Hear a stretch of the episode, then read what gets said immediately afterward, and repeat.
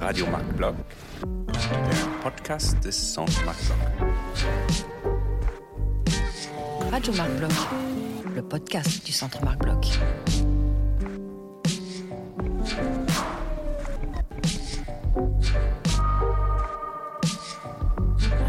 Le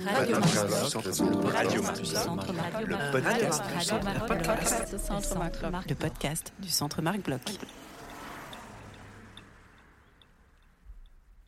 Bonjour et bienvenue sur Radio Marc Bloch, le podcast du Centre Marc Bloch, le centre franco-allemand de recherche en sciences sociales à Berlin. Aujourd'hui, nous nous retrouvons pour un épisode de la rubrique Dialogue, rubrique consacrée à l'échange avec un ou plusieurs scientifiques sur leurs travaux et les controverses qu'ils peuvent susciter dans l'espace scientifique ou dans l'espace public. Je suis Benoît Vaillot, historien et chercheur à l'Université de Strasbourg et au Centre Marc et aujourd'hui, nous échangeons avec Béatrice von Hirschhausen. Béatrice von Hirschhausen, bonjour. Bonjour. Béatrice, vous êtes géographe et directrice de recherche au CNRS, rattachée à l'UMR 8504 Géographicité et au Centre Marc Bloch depuis près de 20 ans maintenant. Vous en avez même été la directrice adjointe entre 2009 et 2014. Vos travaux explorent la notion de région culturelle dans une perspective constructiviste. Ils interrogent la manière dont les acteurs ordinaires coproduisent l'espace géographique. Vous cherchez plus précisément à comprendre comment ils se situent dans l'espace-monde et dans l'histoire comment ils interprètent l'histoire de leurs espaces et les futurs possibles, comment leur choix s'y éclaire au croisement de leurs expériences et de leurs horizons d'attente à la suite de Reinhard Koselleck. Nous sommes réunis aujourd'hui pour échanger au sujet de votre dernier livre, Les provinces du temps, frontières fantômes et expériences de l'histoire, paru chez CNRS Éditions. Vous développez le concept de frontières fantômes que vous avez inventé et étudié dans le cadre d'un programme de recherche que vous avez dirigé entre 2009 et 2017 au Centre Marc Bloch le programme Phantomgrenzen, c'est-à-dire frontières fantômes en français. Ce concept, vous l'appliquez plus particulièrement à l'Europe centrale et orientale, un laboratoire très intéressant dont les frontières se sont beaucoup déplacées au XXe siècle. En Europe centrale et orientale, nous connaissons déjà le concept de frontières reliques que l'on doit à, Richard Hartshorne, où on observe que les infrastructures ferroviaires, par exemple, dans un pays comme la Pologne, sont encore aujourd'hui plus dense et développée dans les territoires anciennement sous souveraineté allemande jusqu'en 1918. Cela est aussi visible dans l'organisation foncière, très différente selon le côté de la frontière dont on se trouve, frontière disparue en 1918. À travers le cas de la Pologne, pouvez-vous nous expliquer ce que recouvre le concept de frontière fantôme, Béatrice von Hirschhausen, et nous dire en quoi il est différent et s'il s'articule avec le concept de frontière relique? Alors, euh, les frontières fantômes, si on les décrit à un niveau euh, très élémentaire et très simple, hein, ce sont les traces de frontières euh, révolues, de frontières qui ne sont plus actives, mais des traces qui sont euh, repérables dans les sociétés contemporaines. Alors, spontanément, c'est peut-être d'abord à des formes de reliques auxquelles on pense, c'est-à-dire on s'imagine, enfin en tout cas on pense spontanément, on les interprète spontanément comme des reliques, comme des restes, comme des résidus euh, qui seraient voués à disparaître et à diminuer au fur et à mesure que le temps, que le temps historique avance. Et effectivement, c'est souvent comme ça qu'on les comprend spontanément. En fait, en en examinant des cas de plus près, on se rend compte que c'est infiniment plus complexe et c'est ce que j'essaie d'approcher et de comprendre. Tout ça est parti, vous l'avez dit, d'un projet, d'un projet collectif. Et là, c'est la grande chance du Centre Marc Bloch, c'est de permettre justement des projets collectifs interdisciplinaires permettant à des chercheurs venant de l'histoire et de la géographie, dans notre cas, c'est-à-dire de venant de deux disciplines différentes et de deux traditions, de deux traditions académiques différentes, de travailler ensemble au long cours. Et c'est ce que permet le centre. Et ça a été notre grande chance. Et de cette intuition initiale de l'idée de fantôme que nous avions euh, à propos de, ces, résidus euh, de traces historiques, s'est développé un concept qui n'aurait certainement pas été ce qu'il est devenu si je l'avais travaillé toute seule. Ensuite, j'ai continué à travailler sur ce, sur ce, concept et donc je me suis rendu compte, enfin j'ai essayé de le développer de manière plus complexe. Euh, à propos de la Pologne, euh, en fait, on s'aperçoit qu'on repère ces traces, on repère ces traces, euh, y compris dans des phénomènes sociaux qui engagent des choix, des choix contemporains dans des sociétés contemporaines, une multitude de choix euh, dont on peut penser qu'ils ne seraient pas forcément disons, qui ne relèverait pas forcément d'une inertie temporelle. Alors je vais prendre des exemples parce que sans exemple, c'est très, très difficile de s'y repérer. Si on regarde les cartes électorales de la Pologne, c'est un exemple extrêmement célèbre et connu dans la presse et dans l'espace public polonais, on se rend compte que euh, dès, le, dès, les premières élections libres en Pologne, on a vu réapparaître dans les cartes électorales les traces des empires qui s'étaient partagés son espace. Euh, ce qui est tout à fait étonnant, c'est que les traces demeurent, mais les contenus électoraux se transforment. C'est-à-dire que si vous regardez euh, la carte euh, électorale, mettons, de 2000, la carte des élections présidentielles de 2000, ou celle de 2020, vous pouvez penser qu'il s'agit de la même, euh, du même héritage, c'est-à-dire qu'on y voit très fortement apparaître ces frontières fantômes. Du côté, par exemple, de la frontière qui séparait l'Empire russe de l'Empire allemand, vous avez deux manières de voter extrêmement différentes. Alors, aux dernières élections, on en a beaucoup parlé, y compris dans l'espace euh, médiatique euh, français ou allemand. Euh, du côté russe de cette ancienne frontière impériale, on avait un vote, on a eu un vote qui a donné majoritairement le succès au parti droit et justice, donc le PIS, donc avec ses, donc correspondant à un choix, disons, de, de, de, vote anti-européen, très conservateur sur le plan culturel et sur le plan sociétal. Euh, et de l'autre côté, on a eu, du côté de l'ancien empire allemand, on a eu un vote beaucoup plus euh, donc de droite, centre-droit, euh, pro-européen, très différent. Mais si on regarde cette carte, je vous disais qu'on retrouve cette même discontinuité sur la carte de 2000 en fait, on se rend compte que les territoires allemands, en 2000, ils votaient pas du tout pour un vote. Euh, euh, pro-libéral, ils avaient voté pour le candidat, euh, le candidat représentant, si on veut, de l'ancienne élite socialiste du temps de la Pologne socialiste. Donc on ne peut pas dire qu'il y a une forme de, de, de continuité dans le temps. on n'a pas de continuité dans le temps. On a une discontinuité qui se reproduit, mais on ne peut pas dire, par exemple, qu'on ait des mentalités différentes qui se, qui se transmettraient comme ça de génération à génération et dont, trouve, dont on trouverait des traces euh, comme ça dans la continuité. Donc il faut avoir, il faut avoir faire appel à des, à des explications euh, plus complexes. Et c'est ce que j'ai essayé de faire en montrant euh, justement qu'il fallait interpréter ces fantômes il fallait interpréter ces fantômes dans le présent du choix des acteurs qui est en jeu et qu'il fallait interpréter leur choix, un choix auquel ils donnent sens et qu'il ne s'agissait en aucun cas d'une espèce de résidu historique qui serait transmis de génération en génération. Oui, c'est très important parce que vous, vous, refusez en fait toute approche culturaliste et, tout déterminisme euh, géographique dans, vos travaux. Et justement, il faut bien comprendre hein, que le, le, concept de frontière fantôme, c'est bien la mobilisation des acteurs d'aujourd'hui de limites dites parues euh, éventuellement et qui sont donc euh, réactualisées par un, travail social des acteurs. C'est toute la force du, concept que vous avez forgé. Alors, un cas qui semble aussi anecdotique à première vue et que vous abordez dans votre livre, c'est l'accès à l'eau courante en Roumanie. Vous avez décelé une frontière fantôme, cette fois-ci celle qui séparait l'empire des Habsbourg des principautés de Valachie et de Moldavie. Les habitants de Transylvanie et du Banat ont en effet un meilleur accès à l'eau courante que ceux habitant au-delà des Carpates, alors que les infrastructures d'adduction en eau ne sont pas plus développées d'un côté ou de l'autre. Il n'y a pas de frontières reliques euh, sur lesquelles euh, cette frontière fantôme pourrait s'appuyer en, quelque sorte. Est-ce que vous pouvez discuter cette frontière fantôme si particulière et revenir sur votre méthode d'enquête pour la comprendre, Béatrice von der Schausen? Oui, merci beaucoup. Alors, euh, ce, cas-là, c'est celui que j'ai étudié moi plus spécifiquement avec une approche euh, ethnographique euh, et d'immersion dans des villages situés de part et d'autre de cette frontière fantôme. Alors cette frontière fantôme, c'est celle effectivement, vous venez de le dire, qui sépare une géographie de l'accès à l'eau dans les communes rurales en Roumanie. tout à fait étonnante parce qu'elle apparaît donc, vous l'avez dit, il n'y a pas d'effet de, résiduel, il n'y a pas d'infrastructure. Jusqu'en 2000, tous les, ruraux n'ont pas accès à l'eau courante. Euh, euh, il n'y a pas de réseau. Et c'est au fur et à mesure euh, du début de la première décennie de 2000 qu'on va voir les ruraux se doter eux-mêmes de pompes et d'installer l'eau dans leur maison à partir d'une installation strictement privée. alors, comment comprendre le fait que d'un côté, on a des taux une, disons, une progression assez rapide, puisqu'on passe de pratiquement moins de 6% des, foyers ayant accès à l'eau au début de la décennie 2000 à, euh, disons, presque une moitié des foyers qui maintenant y ont accès en moyenne sur l'ensemble du territoire euh, qui sont correspondant à, la, à la, partie euh, occidentale de l'ancienne frontière, alors que de l'autre côté, on est en dessous de moins de 15%.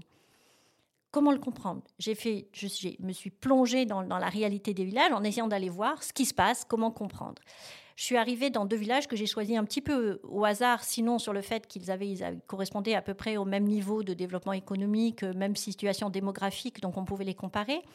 Et d'un côté, je me suis rendu compte que 75% des foyers avaient l'eau, de l'autre côté, c'était moins de 5%. Alors c'était tout à fait étonnant, d'autant qu'on avait, on, avait l'impression que des deux côtés, les, villageois avaient la même aspiration à plus de confort, à plus de modernité, parce que ne pas avoir l'eau courante, ben, ça veut dire euh, faire les navettes euh, au puits pour toutes les quotidienne et c'est évidemment extrêmement, euh, extrêmement lourd, notamment pour les femmes et, toutes les familles, disons, aspirent à avoir plus de confort. Alors pour essayer de le comprendre finalement et en interrogeant et en, en pratiquant la vie quotidienne dans ces villages, je me suis rendu compte que ces deux attitudes renvoyaient à ce que j'ai appelé deux régimes de normalité. C'est-à-dire d'un côté, on considère normal d'avoir l'eau, euh, et les gens vous disent ah bah oui évidemment tout le monde a l'eau. Ceux qui ne l'ont pas c'est ceux qui vraiment n'ont pas pu l'installer n'ont pas eu les moyens financiers de le faire. Et de l'autre tout le monde considère que c'est normal de ne pas l'avoir. Parce qu'ici on est à la campagne et à la campagne on n'a pas l'eau. Ça nous empêche pas euh, d'être propre me dit-on plusieurs fois. Mais euh, c'est comme ça à la campagne on n'a pas l'eau. Alors comment comprendre que ces deux ces deux situations soient si différentes et qu'on conçoive la normalité euh, ordinaire de façon si contrastée. Alors il y a un certain nombre de paramètres qu'on peut, qu'on peut, qu'on peut essayer de mobiliser, qui sont de l'ordre du registre du matériel. Hein. On a un bâti assez différent des deux côtés. Euh, d'un côté, on a un habitat en briques euh, beaucoup plus structuré qui remonte, qui est l'héritage de la recolonisation des régions du Banat, donc de l'ouest du temps de l'Empire austro-hongrois. De l'autre, on a un habitat plus fragile, mais ça ne suffit pas à l'expliquer, de toute évidence, quand on est sur place. Et donc, pour essayer de comprendre ces régimes de normalité, je me suis rendu compte que cela engageait deux manières de se situer dans l'histoire et dans l'espace, au regard de la, de la modernité occidentale. C'est-à-dire que du côté du Banat, donc dans la partie ouest, si vous voulez, qui correspond à l'ancien euh, royaume de Hongrie, à l'Empire austro-hongrois, euh, les, habitants considèrent qu'ils ont été d'une certaine façon toujours modernes, ils ont toujours été modernes, euh, c'est une façon de le dire un peu rapide, mais par exemple, ils vous disent, si on n'avait pas eu le communisme, ici, on, on serait comme les Allemands, c'est-à-dire ils considèrent qu'ils font partie de ce monde, de ce monde de l'Europe centrale auquel on promet le progrès. De l'autre côté, les habitants n'ont pas cette ressource et euh, ils ne peuvent pas dire qu'ils ont toujours été modernes. Ils, ont, ils veulent accéder à la modernité domestique, mais ils considèrent que pour y avoir accès, il faut qu'ils rompent avec un héritage qui, eux, par contre, euh, les a toujours laissés dans ce qu'ils appellent le Moyen Âge. Et donc, pour avoir accès à cette modernité, ils considèrent qu'il faut importer des modèles de l'extérieur, puisque eux n'y ont pas naturellement accès. Hein, ce sont des, représentations extrêmement naturalisées par les acteurs eux-mêmes. Et ils vont avoir tendance, donc, du coup, à à vouloir construire de nouvelles maisons, des villas extrêmement euh, euh, très ambitieuses à étages qui n'ont plus rien à voir avec l'habitat traditionnel. Et à ce moment-là, ils pourront installer l'eau. Évidemment, ça demande un effort beaucoup plus important que de l'autre côté, où finalement, comme les gens se considèrent comme ayant été toujours modernes, eh bien, ils vont simplement euh, installer une pompe et mettre un tuyau dans leur, dans leur maison et, installer une cuisine et, et une, une salle de bain. Et en fait, c'est en mobilisant ces, représentations ordinaires de la construction de la normalité qui est inscrite dans des récits, des récits de l'Europe centrale et des, récits du Balkan, d'une certaine façon, on peut essayer de comprendre comment ces interprétations de l'histoire ont des effets performatifs, euh, des effets performatifs sur des choix extrêmement ordinaires, et, ça donne cet effet euh, tout à fait fascinant. Alors vous l'avez dit au début, pour essayer d'interpréter la construction de ce récit, je, me sers de Kozelek et de ces deux concepts de l'espace d'expérience et de l'horizon d'attente, en montrant que les deux espaces d'expérience diffèrent. Ils diffèrent un petit peu physiquement, mais ils diffèrent surtout parce qu'ils sont adossés à des imaginaires du futur qui sont assez différents des deux côtés. Voilà. Oui, et si vous me permettez, l'intérêt justement de, de, votre travail, c'est de mobiliser Reinhard Koselleck par une étude de terrain. C'est aussi très intéressant de voir que vous faites une véritable étude par en bas des représentations spatiales et des mobilisations, donc des, frontières disparues, pour expliquer le, le, présent des populations.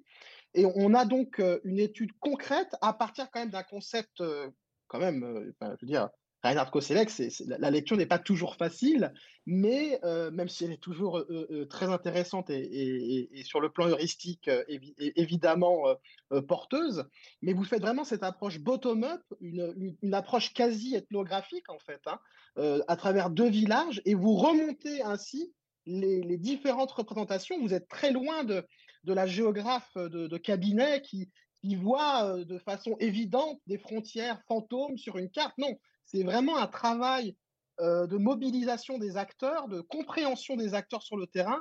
Et je trouve que ça fait toute la force et la, et comment dire, cela, cela administre la preuve de votre, discours, euh, justement.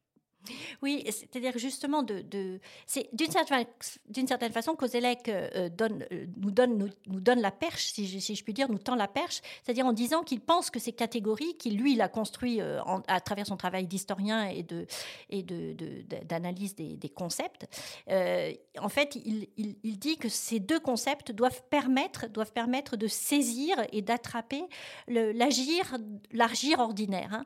Et donc, c'est, je, je l'ai pris au mot d'une certaine façon. Et, effectivement, je crois que c'est extrêmement, enfin, heuristiquement extrêmement intéressant pour comprendre comment des acteurs ordinaires saisissent leur histoire, s'inscrivent dans un régime d'historicité, et que ces régimes d'historicité, ils sont géographiquement situés, et que selon qu'on est ici ou là, on va s'inscrire différemment dans un récit historique cette approche, je la, trouve vraiment extrêmement pertinente hein, dans, votre, dans votre livre, parce que ça vous permet justement de, battre en, brèche tout déterminisme géographique et de vous opposer aux, lectures culturalistes euh, grâce à cette méthode. Parce qu'il il, a longtemps été compliqué justement de, lier la compréhension d'entités géoculturelles et les réalités des acteurs. Et, vous, entre guillemets, vous, apportez quelque chose qui était le chaînon manquant, en fait, euh, dans, dans, les études sur, la question. Et d'ailleurs, euh, un, cas que je trouvais très intéressant, c'est votre, euh, votre critique des lectures traditionnelles des cartes électorales de l'Allemagne qui explique les différences politiques entre l'Ouest et l'Est en raison soit du passé, euh, de, comment dire, de démocratie libérale pour ce qui est de l'Allemagne de l'Ouest, soit du passé communiste pour ce qui est de l'Allemagne de l'Est. Alors, est-ce que vous pouvez revenir sur ce point car, car je crois qu'il est vraiment important parce que même des, historiens euh, de l'Allemagne, et je m'inclus dedans, hein, on a cette tendance, on a cette tendance un peu facile à expliquer des, des, des, des, comment dire, des comportements électoraux aujourd'hui par ce passé récent, hein, parce que rappelons quand même que l'Allemagne le, de l'Est, c'était encore, c'est encore récent, des générations entières ont connu euh, la République démocratique euh, d'Allemagne, donc euh, on, on, se base beaucoup sur cette cet héritage, d'ailleurs un terme que vous, que, vous, que vous questionnez beaucoup, le terme d'héritage, et justement, vous, vous expliquez que c'est beaucoup plus compliqué que ça, et que c'est une fois de plus une mobilisation euh, des acteurs de leur passé. Alors, est-ce que vous pouvez revenir sur cette euh, critique que vous faites des lectures des cartes électorales de l'Allemagne? Oui, alors euh, dans le cas de l'Allemagne, justement, il s'agissait, comme dans les autres exemples que j'essaie d'examiner, la Pologne, la Roumanie, euh, justement de sortir de cette position en surplomb, hein, de sortir de cette position en surplomb et de regarder les cartes en cherchant des paramètres généraux pour les expliquer et en essayant de repartir donc de nouveau de cette, de cette démarche par le bas. Alors je ne sais pas du tout si j'ai des réponses parce qu'en fait euh, sur l'Allemagne je pense qu'il y a encore beaucoup beaucoup à travailler pour essayer de comprendre cette différence des, des comportements des comportements électoraux. Mais euh, bon, Effectivement, on est à une, frontière euh, défunte, mais qui est beaucoup plus, beaucoup plus récemment que les autres que j'ai étudiées. Là, on est à une génération. Ceci dit, une génération après, ça reste quand même difficile d'expliquer euh, les écarts extrêmement forts qu'on observe dans les comportements électoraux. Alors, on a beaucoup parlé du vote pour l'AFD, mais je, pense que c'est très, très réductionniste. Et en fait, c'est l'ensemble de l'éventail politique qui est, appréhendé totalement différent par les électeurs, euh, différemment par les électeurs de l'Est et de l'Ouest. Alors, euh, comment, le comprendre? Je pense que, euh, enfin, en tout cas, dans la démarche que je propose, c'est de repartir du présent, c'est-à-dire c'est toujours d'essayer d'adopter une forme de présentisme de la démarche et de saisir le passé à travers la, manière dont les acteurs eux-mêmes le, saisissent. Et ce que j'ai essayé de faire, c'est alors j'essaie de développer une idée que, que j'ai appelée de géorécit, c'est-à-dire l'idée que la manière dont on se situe dans, l'histoire est extrêmement tributaire des lieux et des, espaces d'expérience dans lesquels nous nous situons. Et donc j'essaie de, saisir comment, comment le passé, euh, notamment le, passé est-allemand, se manifeste et est présent dans la société contemporaine. Comment il est commémoré, comment il est présent, comment il est commémoré ou comment il est simplement euh, présent matériellement. Alors il est présent dans des paysages, il est présent euh, dans des, morphologies sociales, dans des morphologies spatiales, dans des objets aussi. J'essaie de revenir sur les travaux qui ont été faits sur l'ostalgie et sur tout ce, a, tout, ce qui a été fait pour redonner une forme de présence et une forme de légitimité à, à cette expérience de la RDA dans la société contemporaine à travers les objets, à travers les objets matériels. Et j'ai essayé de, de, de, rapporter cela à, à, une, à une manière de se, de, se, de se situer au regard du projet, du projet de l'Allemagne réunifiée. Et, et, et, de montrer que finalement, euh, il y a une forme de, d'impossibilité, d'impossibilité à réendosser totalement euh, le grand récit de l'Allemagne de l'Allemagne de l'Ouest puis de l'Allemagne réunifiée parce que euh, euh, euh, disons, euh, décalé par rapport à, un récit, à une expérience historique qui se manifeste tous les jours dans l'espace, dans l'espace ordinaire des, Est-Allemands. voilà, donc ça c'est pour aller un, petit peu vite, mais c'est en essayant finalement de réinterpréter. il s'agit moins, je pense, d'une forme de, traduction et d'héritage de mentalité. Je pense que ça n'a pas de sens de parler. Il n'y a pas de mentalité est-allemande. Je pense qu'en tout cas, c'est heuristiquement euh, euh, très, très difficile à mobiliser pour, pour construire une, interprétation euh, de l'expérience ordinaire. par, contre, par contre, il y a une manière, une manière d'interpréter d'interpréter l'expérience de la Wende et la manière de se projeter dans le futur qui, là, en l'occurrence, diffèrent profondément. Voilà. Oui, d'autant plus que, vous, le, vous le rappelez, il y a une vraie, véritable convergence socio-économique et culturelle euh, entre l'Allemagne de l'Ouest et l'Allemagne de l'Est à, l'heure où nous parlons, et que les, les, différences euh, Est-Ouest sont de plus en plus réduites, mais elles sont de plus en plus mobilisées euh, à des mmh. fins de différenciation. D'ailleurs, dans les deux sens, hein, parce qu'on peut aussi avoir du mépris qui vient des ex-Allemands de l'Ouest vis-à-vis des, Allemands de l'Est, qui, donc, mmh. sont dans, qui participent qui co-construisent euh, cette euh, identité euh, ouest et est-allemande et donc remobilisent la frontière fantôme qui était la, la frontière interallemande et, et aussi le rideau de fer. Parce que c'était une frontière singulière au sens où elle cumulait des, des, fonctions de, de, différenciation spatiale aussi. Ce n'est pas une simple frontière euh, entre deux États, c'était aussi entre deux systèmes politiques, deux idéologies et, et, les, fameux deux blocs euh, Est-Ouest euh, de, de, mmh. la guerre froide. Mmh. Alors justement, transition vers l'actualité. L'actualité de l'Europe centrale et orientale est dominée actuellement par l'invasion de l'Ukraine par la Russie.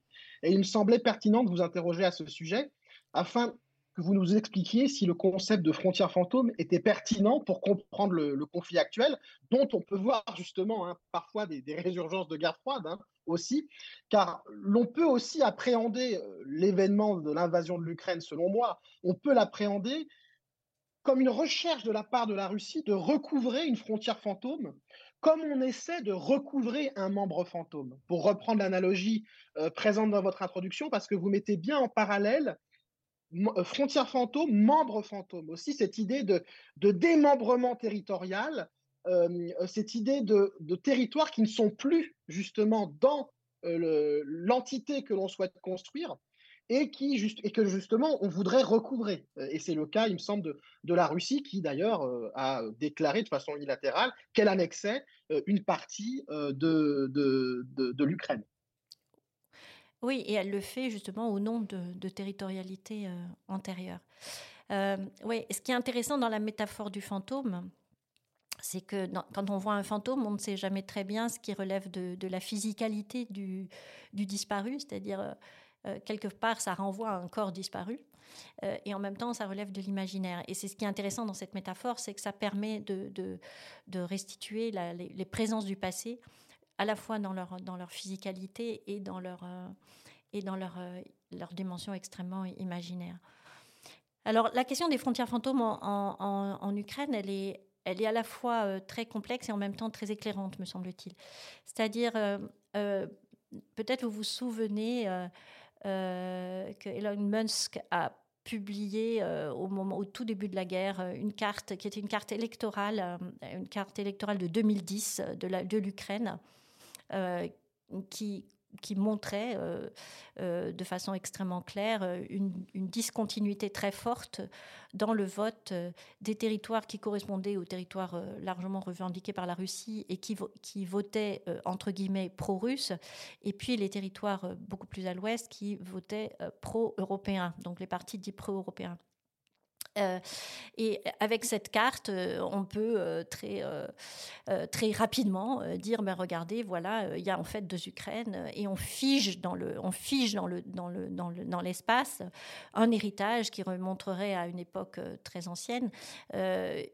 et qui montrait l'existence de deux territoires, deux sociétés, deux, etc. En fait, dans la guerre, on se rend compte qu'il n'en est rien, qu'il n'en est rien, puisque finalement les, les les, parties, enfin, les territoires qui souffrent le plus dramatiquement euh, de la guerre et qui expriment avec le, plus vigoureusement leur refus complet euh, de la, de, de, la, de l'agression russe sont justement des territoires qui ont voté euh, pro-russe, entre guillemets, en, 2010. Pourquoi? Parce que la carte de 2010, qui effectivement montre à ce moment-là une discontinuité très forte entre ces deux parties du territoire, elle correspond à un enjeu du moment un enjeu du moment qui est un, débat très fort euh, au sein de la société ukrainienne euh, sur la place de la langue russe dans, dans le dans l'espace public. Sachant qu'on est dans un pays qui est un pays fondamentalement bilingue, hein, tous ceux qui connaissent euh, l'Ukraine savent que bah, on s'adresse indifféremment et selon les situations et selon les interlocuteurs en russe ou en ukrainien, mais qu'effectivement, de par l'histoire, il y a des territoires où, le russe est, euh, en général la langue des familles, la langue domestique, la langue de la maison. Euh, et, euh, et, en fait, ce débat extrêmement fort en 2000 avait polarisé l'espace politique et effectivement, ça correspondait à des enjeux de la place du russe dans, l'espace public et puis aussi à des effets de réseaux, de réseaux familiaux et, de,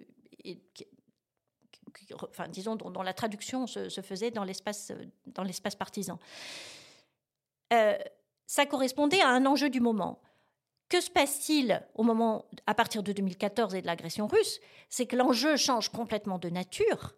Et à ce moment-là, euh, eh bien, euh, cette, césure n'a plus de sens. Et donc, dans, déjà aux élections qui ont vu l'arrivée de Zelensky au pouvoir, déjà cette césure n'existait plus parce que l'agression russe de 2014 avait déjà eu lieu.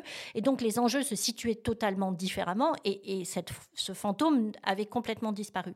Et donc, ça, ça, ça nous renvoie à, euh, ce que j'essaie d'expliquer dans cette, dans cette idée de frontière fantôme, c'est que les traces du passé euh, sont toujours à comprendre au, prisme des enjeux du présent et des enjeux du futur. C'est ce qui m'a fait dire que les traces du passé viennent aussi du futur. C'est-à-dire que, comme vous le disiez, la remobilisation euh, de traces du passé est entièrement dépendante du sens que les sociétés leur donnent, ou, ou de l'absence de sens, et auquel cas, à ce moment-là, elles vont disparaître. Et, et, et c'est, me semble-t-il, de ce point de vue-là, que le cas de l'Ukraine est extrêmement euh, spectaculaire, parce que tout ce qu'on a pu dire sur les deux Ukraines, sur l'Ukraine de l'Est et de l'Ukraine de l'Ouest, dans la situation de la guerre et de l'agression russe, eh bien, elle est actuellement euh, complètement euh, marginalisée. Ça ne veut pas dire qu'en revenant dans une situation de paix, elle ne réapparaîtrait pas. C'est-à-dire les fantômes, ils apparaissent, ils disparaissent. Mais ça dit combien il ne faut en aucun cas figer l'espace comme une espèce d'enregistrement du passé. Euh, tout ce qu'on interprète dans la, géographie des, sociétés doit être toujours mis au regard non pas seulement d'une sorte d'accumulation des faits historiques, mais au regard du sens qui leur est donné et des, et des, visions du futur euh, qu'elles engagent.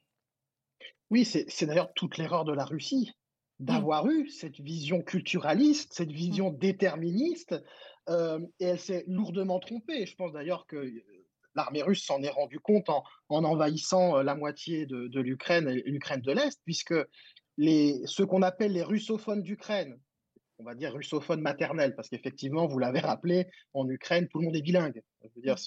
l'Europe centrale et orientale, de manière générale, est beaucoup plus bilingue que l'Europe occidentale. Et ça, c'est quelque chose, c'est une réalité euh, à laquelle on n'a pas forcément accès, particulièrement en France, où on est quand même euh, marqué par le, monolinguisme. Mais les, les populations russophones de l'Est de l'Ukraine n'ont pas, ou très peu, réactualisé la frontière la vieille frontière, effectivement, opposant un monde russe à un monde plutôt euh, ukrainien. Et euh, cela, d'ailleurs, il faut le dire, cela a même surpris tout le monde. Et justement, peut-être, peut-être Poutine aurait-il été mieux inspiré en vous lisant Béatrice von Hirschhausen, parce qu'il aurait vu que c'est un processus dynamique, une frontière fantôme. Et comme vous le dites, euh, ça s'en va et ça revient. C'est un processus présent, ancré dans le présent, mais pas présentiste ni passéiste. Donc je trouve que euh, sans doute le Kremlin aurait, aurait eu à gagner euh, euh, à vous lire. Alors, concernant la, question toujours des, frontières fantômes et, des membres fantômes, je voulais, vous, je voulais rebondir avec vous très rapidement sur le cas hongrois où on voit que le communisme, en quelque sorte, a pendant 50 ans gelé les revendications territoriales hongroises et on voit depuis depuis une vingtaine d'années, particulièrement avec le, parti au pouvoir euh, en Hongrie, le Fidesz de, Viktor Orban, mais c'est plus profond que cela, il me semble, on voit cette euh, représentation spatiale de la Hongrie démembrée hein, depuis euh, les traités mettant fin à la, à la, Première Guerre mondiale, où on voit une toute petite Hongrie, la Hongrie actuelle, divisée et, et, séparée de, ses, de son ancienne euh, frontière euh, royale, la, frontière du royaume de, Saint-Étienne, la, grande, euh, comment dire, la grande Hongrie, hein, c'était le terme qui, était employé pour la distinguer, et on voit cette représentation de, plus en plus présente au point que Viktor Orban, lorsqu'il était président de, l'Union européenne à Bruxelles, avait, avait commandé un magnifique tapis représentant la, grande Hongrie dans son bureau, ce qui quand même était un, en soi un programme politique intéressant quand on prenait la tête de l'Union européenne. Alors, ce cas de, représentation spatiale où on voit ces frontières fantômes, là, euh, euh, mobilisées de façon, je veux dire, euh, outrancière, qu'est-ce qu'elle vous inspire, Béatrice von Hirschhausen alors, le, cas de la Hongrie, il est très, très particulier d'une certaine façon, puisque là, à la différence de la plupart, euh, la plupart des États d'Europe centrale qui ont été recomposés à partir de morceaux d'empire, c'est le cas de la Pologne, c'est le cas de la Roumanie, c'est le cas de la Yougoslavie, c'est le cas de la Tchécoslovaquie. Euh, dans le cas, dans le cas euh, hongrois, on a un territoire qui, au contraire, a été amputé et là, effectivement, on a un effet de douleur fantôme, euh, de douleur fantôme qui réapparaît régulièrement dans la société, euh, dans la société hongroise, surtout quand, euh, quand on a des acteurs politiques qui font tourner les tables pour, pour convoquer les fantômes. Hein. et on pourrait prendre aussi, bien sûr, des, exemples similaires sur la, Grande Serbie, par exemple, c'est-à-dire des, des, des, mobilisations de ces territorialités défuntes pour, euh, pour leur redonner une vie post-mortem euh, dans le discours et dans les représentations de, l'histoire. Dans le cas hongrois, évidemment, quand on, quand on, convoque ce passé et qu'on convoque cette, cette, douleur fantôme, on fait fi évidemment de tout le, d'abord de toutes les raisons qui, ont, conduit à, ce redécoupage des frontières. On fait fi du fait que la composition, euh, qu'on avait affaire à une situation impériale, hein, puisqu'on avait euh, une domination hongroise euh, sur la Slovaquie, sur la Transylvanie, sur la Voïvodine, etc. Donc on avait, on avait une des situations euh, multiethniques et une, une, situation, une situation impériale. Mais en fait, on cherche à ré, euh, ré, euh, réinstitutionnaliser ou réinstituer, c'est le mot que je cherchais, réinstituer un territoire et une légitimité par, euh, par la convocation de ce fantôme et par la représentation des cartes. Et là, ça n'est pas, l'exemple que je connaissais pas de l'histoire de ce tapis euh, de la Grande Hongrie. Euh, bon, il s'est reproduit à l'infini dans l'espace, hongrois où on a vu surgir dans quantité de communes hongroises ces cartes que vous évoquez, c'est-à-dire où on voit la petite Hongrie entourée de la Transylvanie, de la Slovaquie, de la Voïvodine, etc., de la Croatie. Eh en, remettant, en, convoquant cette mémoire, eh bien, on la réinstitue d'une certaine façon. Et c'est assez dangereux. Et là, je prendrai juste un exemple que, ça évoque pour moi. C'est comment, à un moment donné, à la frontière, au, bord de cette ancienne frontière, c'est-à-dire à, l'intérieur de la Roumanie, sur les Carpates, à à l'endroit de l'ancienne frontière entre l'Empire austro-hongrois et le vieux royaume de, Roumanie, là où il y avait un poste de frontière jusqu'en 1918, eh bien, on a des, militants euh, hongrois qui sont venus célébrer chaque année euh, la disparition de cette frontière dite de Milan, qui était la frontière du, royaume de Hongrie. Et, on voit tout, ce que ça peut, enclencher, hein, comme à partir du moment où on peut réinstituer par le discours et par, les, cartes et par les objets et par les mobilisations, enfin par les lieux symboliques, c'était le cas de cette, frontière, on peut réinstituer un territoire. C'est très puissant. Alors enfin, je, souhaitais discuter avec vous de, l'existence de frontières fantômes aujourd'hui en France et de la pertinence du concept de, manière plus générale, parce que là, nous avons beaucoup parlé d'Europe centrale et orientale, mais essayons d'avoir une approche plus globale. Et pour ce qui est de la France, contrairement aux États d'Europe centrale et orientale, la France, elle n'a pas subi de modifications territoriales majeures à l'époque contemporaine. Et le seul territoire qui lui a échappé à sa souveraineté entre 1871 et 1918, puis 1940 et 1944, l'Alsace-Lorraine, lui est revenu.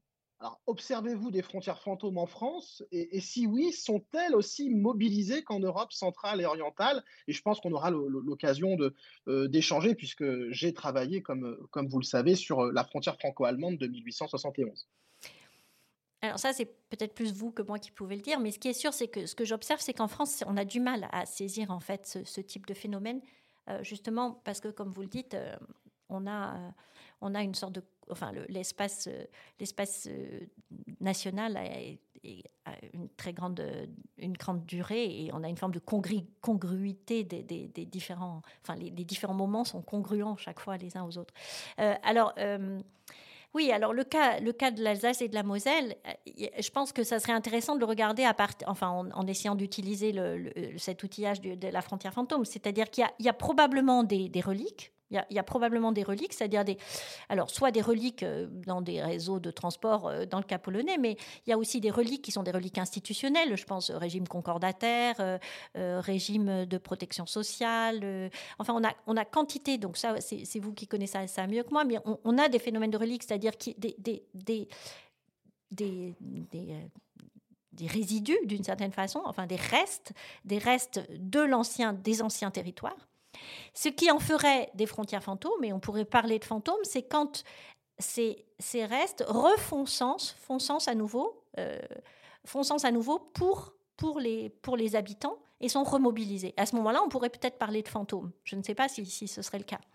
Alors, écoutez, moi en tout cas, ce que, ce que j'observe aujourd'hui, c'est que la moindre relique, la moindre frontière relique, elle est exploitée.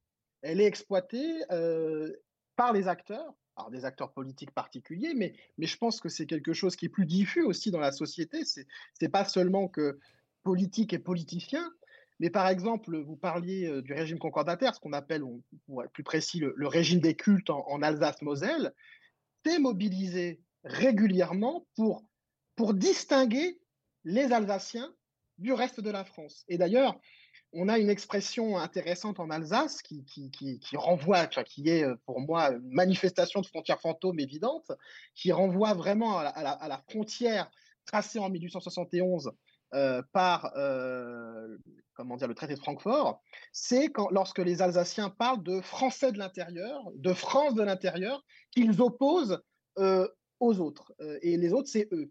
Et donc, c'est-à-dire que les Alsaciens se disent français, il n'y a pas de doute là-dessus. Hein, c'est une évidence en Alsace. Les Alsaciens sont français, se sentent français, mais quand même des Français différents et des Français à part. Et justement, on se distingue des Français de l'intérieur du territoire. Ces Français de l'intérieur, c'est-à-dire ces Français de l'autre côté de la frontière de 1871. C'est moins le cas en Moselle, mais c'est très fort en Alsace. Donc, en ce sens, on a une mobilisation de, frontières fantômes là, et qui est particulièrement forte chez tous les, parmi tous les mouvements autonomistes, bien sûr, qui, eux, en plus, bon, construisent un discours politique à ce sujet, mais, je crois que c'est vraiment très diffus dans la société. Mmh Mmh oui, mais on peut tout à fait. Et on peut imaginer aussi que ce, fantôme est plus ou moins vigoureux selon les moments.